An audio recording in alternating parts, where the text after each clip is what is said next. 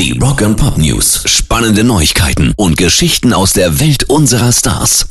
Twisted Sister haben seit über sechs Jahren nicht mehr gespielt. Eigentlich krass, oder? Mhm. Aber jetzt werden sie sich für die Einführung in die Metal Hall of Fame nochmal zusammentun. Und die große Frage war bisher, wer spielt denn jetzt eigentlich an den Drums? Ihr Schlagzeuger AJ Perro ist 2015 an einem Herzinfarkt gestorben.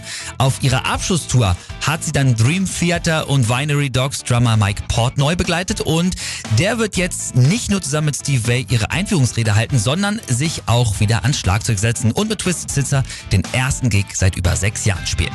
Rock'n'Pop News. John Fogerty schwimmt gegen den Trend. Gerade verkaufen ja alle möglichen großen Stars die Rechte an ihrer Musik. Bob Dylan für ungefähr 400 Millionen Dollar. Der Boss Bruce Springsteen hat über eine halbe Milliarde dafür bekommen.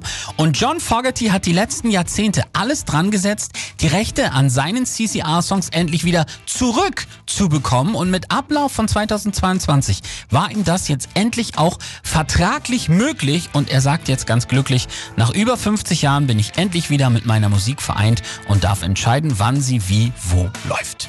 Rock'n'Pop News. Und schon wieder eine traurige Nachricht. Das einzige Kind von Elvis ist tot. Lisa Marie Presley, gestern Abend nach einem Herzstillstand im Krankenhaus nochmal erst wiederbelebt worden, aber kurz danach bestätigte dann auch ihre Mutter Priscilla, schweren Herzens muss ich den Tod meiner geliebten Tochter bestätigen.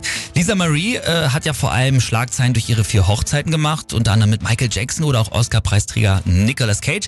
Jetzt ist sie aber im Alter von 54 Jahren an der gleichen Todesursache wie ja ihr Vater gestorben und deshalb haben wir uns entschieden, singt er jetzt auch hier für sie. Hier ist Elvis Presley mit Suspicious Minds.